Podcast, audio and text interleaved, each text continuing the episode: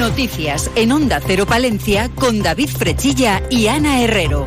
Y Gonzalo Toledo, que nos sigue acompañando en la parte técnica. Palencia recibe el aplauso unánime como anfitriona del tercer Congreso sobre Control Interno Local. El máximo responsable de la intervención general de la Administración del Estado, Pablo Arellano, destacaba que este Congreso ha sido un éxito rotundo de participación. La organización en Palencia ha sido excepcional y la ciudad es una maravilla. Y les cuento esto porque cada congreso que se celebra en Palencia pues siempre acaba con una valoración muy positiva por parte de los organizadores por el trato recibido, la implicación de las administraciones y lo agradable de visitar Palencia. Lo curioso del caso, por ser finos, es que Palencia demuestra que es un sitio ideal para celebrar congresos, pero llevemos casi dos décadas y millones de euros tirados a la basura por tener un palacio precisamente de congresos. En fin, así nos luce el pelo. En estos momentos tenemos una temperatura de 26 grados en el exterior de nuestros estudios. Conectamos con la Agencia Estatal de Meteorología.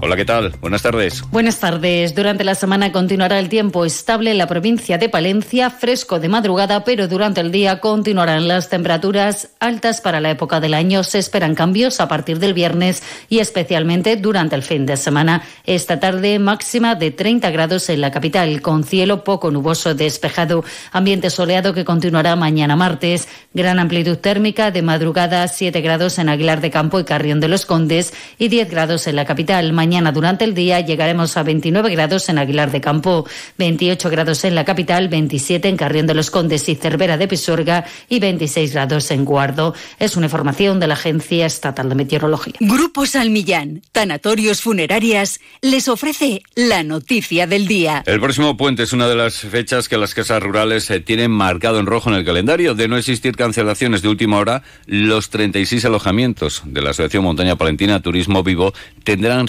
ocupadas sus 334 plazas. Así lo ha confirmado en los micrófonos de Onda Cero el portavoz de la Asociación Montaña Palentina Turismo Vivo, Fernando Beltrán, que habla de una ocupación del 100%. Pues eh, de cara a este puente, eh, salvo que en las próximas horas haya algún tipo de alguna cancelación, de que es poco probable, actualmente hay un 100% de, de ocupación en, en, los alojamientos que corresponden, eh, que están asociados a Montaña Palentina Turismo Vivo, al 100%.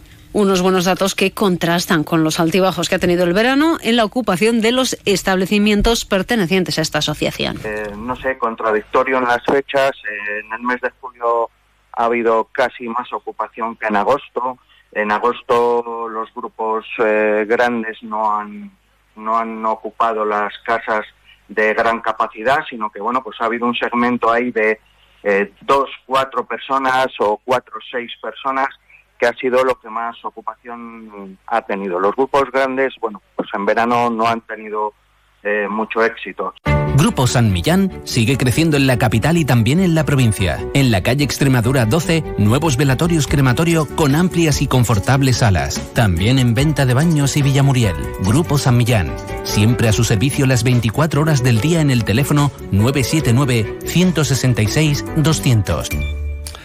Vamos con otras cuestiones porque el tren cada día es más usado por la ciudadanía. La delegada del Gobierno, Virginia Barcones, ha confirmado que existe desajuste entre la oferta y la demanda en los trenes como consecuencia de los bonos gratuitos. Barcones ha dirigido una petición a Renfe para ver cómo se pueden aumentar las frecuencias, no solo en los que tienen más usuarios, sino también en media distancia. Tenemos que ir ajustando la oferta y la demanda. La oferta que hace de Plaza Renfe y la demanda importantísima que está habiendo eh, especialmente en determinadas ciudades de nuestra comunidad autónoma. La información está transmitida a Renfe, me consta que se está estudiando la manera de poder dar una respuesta eficaz. Y hablamos ahora de asuntos relacionados con el ámbito laboral porque los trabajadores de Cruz Roja Palencia se han concentrado esta mañana ante la sede de la entidad. Piden que se negocie con ellos y se les aplique el convenio estatal de acción e intervención social. En total son 42 trabajadores afectados en Palencia que una vez que ha terminado la vigencia del convenio actual comenzaron a negociar la aplicación del convenio de acción e intervención social en base a las horas que trabajan y que contemplará también una revisión para el año 2024. Evan Tolín es la delegada sindical de UGT en Cruz Roja. Habíamos llegado a una especie de acuerdo en el que estábamos dispuestos a aceptar el salario de intervención social con las horas actuales que nosotros hacemos, puesto que no hay una coincidencia de, horas, pero con una subida a negociar entre eh, el 5,5% y la empresa eh, o Cruz Roja eh, se ha cerrado en un 2,5% sin ningún tipo de negociación Para abierta. El 2024 es lo que piden aunque cada una de las sedes de Cruz Roja en nuestro país tiene un convenio propio a nivel nacional, los sindicatos también han planteado una querella por la situación de todos los trabajadores. Espera tener sentencia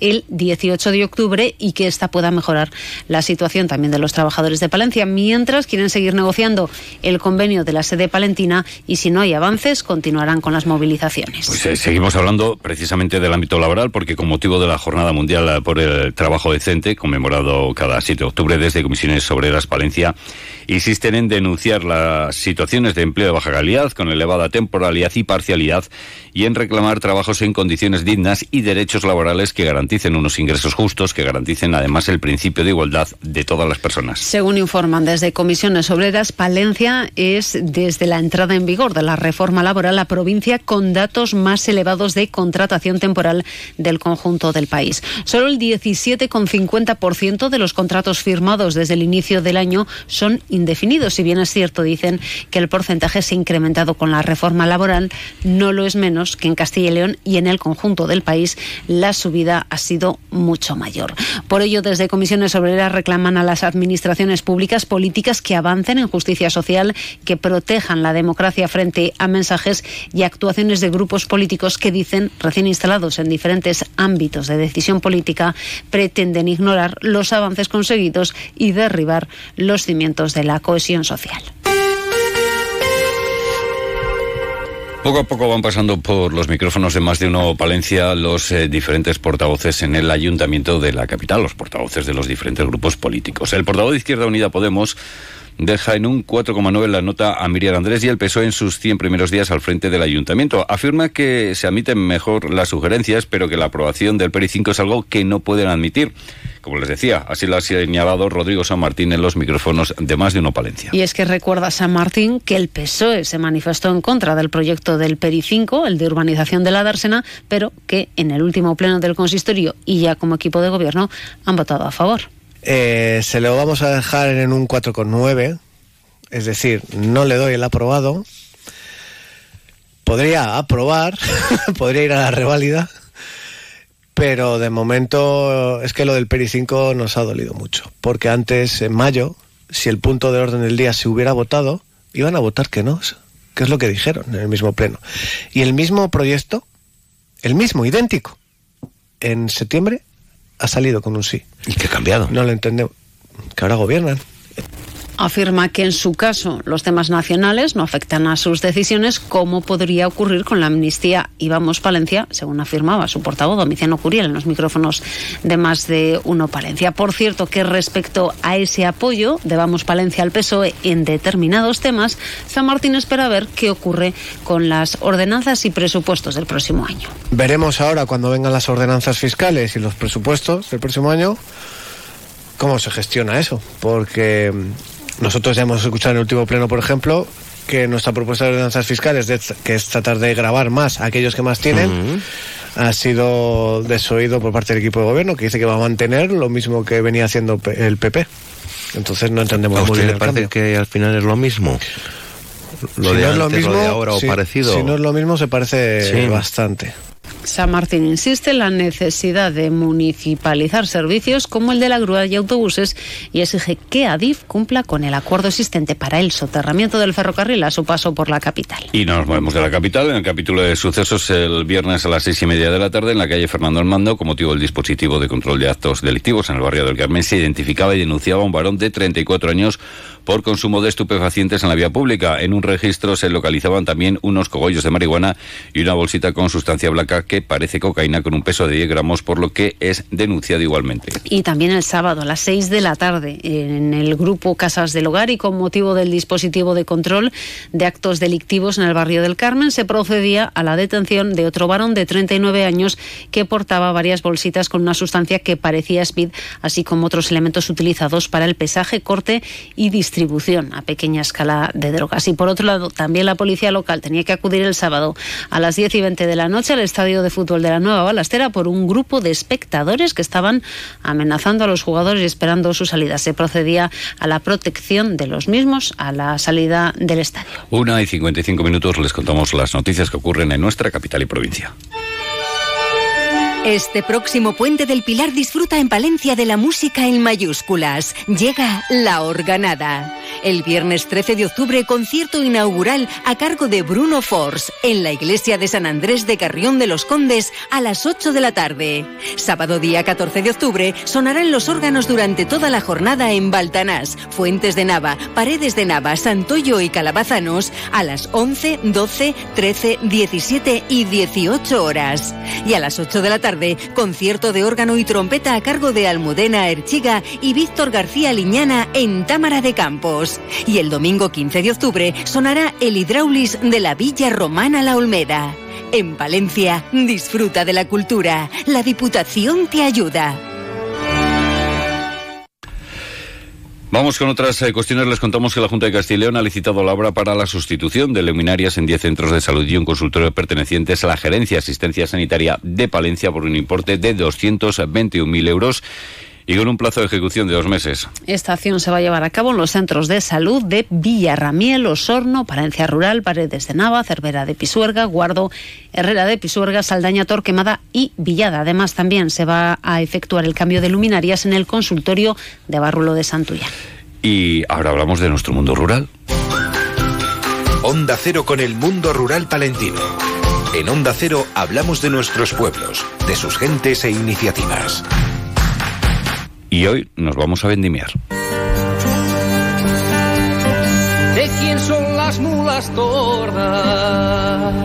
Que del carro van La canción La Vendimia de Candial pues nos sirve para poner banda sonora a nuestra siguiente noticia y es que la fiesta de la Vendimia regresa de la mano de la Diputación a nuestra provincia. El próximo domingo la localidad de Quintana del Puente acogerá la fiesta de la Vendimia de la denominación de origen Arlanza. Una fiesta en la que habrá pasacalles, Eucaristía, pregón, pisada de la uva, comida popular ofrecida por Alimentos de Palencia, actuaciones musicales y entretenimiento para los pequeños y mayores.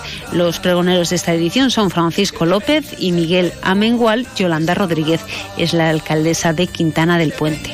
Esta fiesta va a ser muy bonita. Los, eh, los vecinos están volcados en ello. Creo que va a quedar un pueblo que, hay, que incluso nos va a dar hasta pena quitarlo, porque estamos haciendo hasta viñedos dentro del pueblo. Hasta viñedos dentro del pueblo. Va a ser una fiesta muy animada, La denominación de origen Arlanza agrupa en la provincia de Palencia nueve municipios con una extensión de 26 hectáreas y tres bodegas. Pagos de Negredo, señorío de Valdesneros y Araujo y que además son miembros del Club de Calidad Alimentos de Palencia. Sobre cómo va a ser esta vendimia, esto es lo que nos cuenta el presidente de la denominación de origen Arlanza, Ramiro García. Este año la vendimia, como, como ya sabréis, ha venido un poquito adelantada, ha venido con 10 días de adelanto se ha cogido una producción de, de un alrededor un 15-20% menos que el año pasado. En Arlanza vamos a llegar este año a los 850.000 kilos frente al millón del año pasado. Eh, la calidad en general está siendo excelente, sobre todo en tintos. Las uvas vienen con buena estructura, maduradas. Pues con esa cita con la vendimia, con la denominación de origen Arlanza, nos despedimos. Llegan las dos, les dejamos con las noticias de España y el resto del mundo.